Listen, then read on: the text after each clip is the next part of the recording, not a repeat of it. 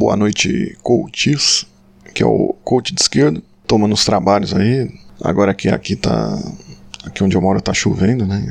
Tá mais fácil de, de gravar vídeos, né? Porque antes tava muito complicado né, devido ao calor, né? Bom, e aí, diante de uma das semanas cheias que vão se acumulando, né? Cabe você vir aqui nesse espaço e soltar um pouco dessa tensão aí, né? Aquela coisa coach aí, good vibes, né? E se conectar aí com o seu ser interior, né?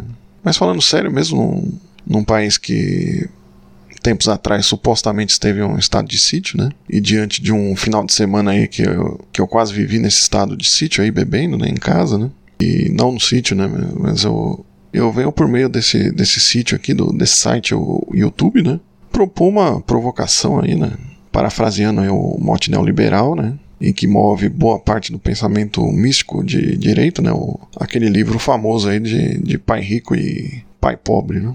Então toda a interação aí do perfeito idiota piramideiro, né, passa por essa proposta, né? Você troca o seu emprego fixo com direitos, né, que seria coisa de pai pobre, né, pela liberdade incrível de trabalhar 16 horas por dia, né? E se trata disso, né, desse, desse pacto, né, não, não que o trabalho dito normal de 8 horas não, não tenha seus problemas, né, mas a precarização aí na forma de empreendedorismo, né, de jornadas aí que de várias e várias horas, né, é, você sendo patrão de si mesmo acaba sendo bastante pior, né.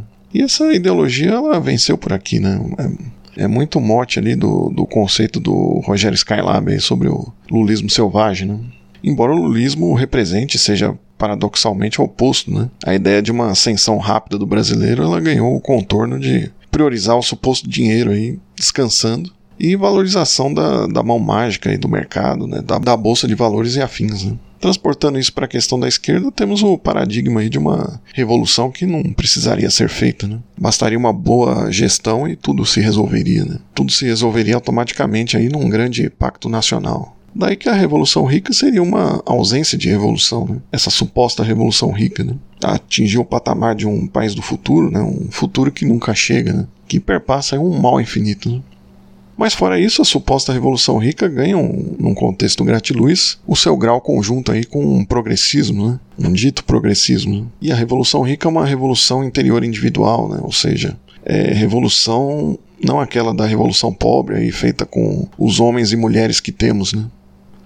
Porque a revolução se trataria disso, né? Fazer com os homens e mulheres que a gente tem à disposição, né? É uma revolução feita sob medida aí para uma classe média culpada, né? Que em tese transfere aí o, o infinito para si mesmo, né? Em si mesmo estaria o país do futuro, né? Então tem sempre algo para se melhorar nessa. Infinitamente você vai tentar se melhorar e postergando essa revolução aí num campeonato de virtuosismo moral que nunca termina, né?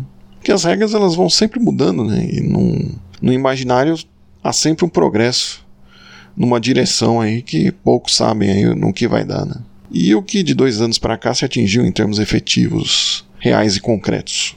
A gente pode perguntar, né? A riqueza aí de inúmeras revoluções por minuto e a pobreza real aí que desmancha no ar o, o progressismo de cada dia, né? Então ficamos com mais esse coach de esquerda. Peço que se inscreva no canal. Um abraço aí e até o próximo coach.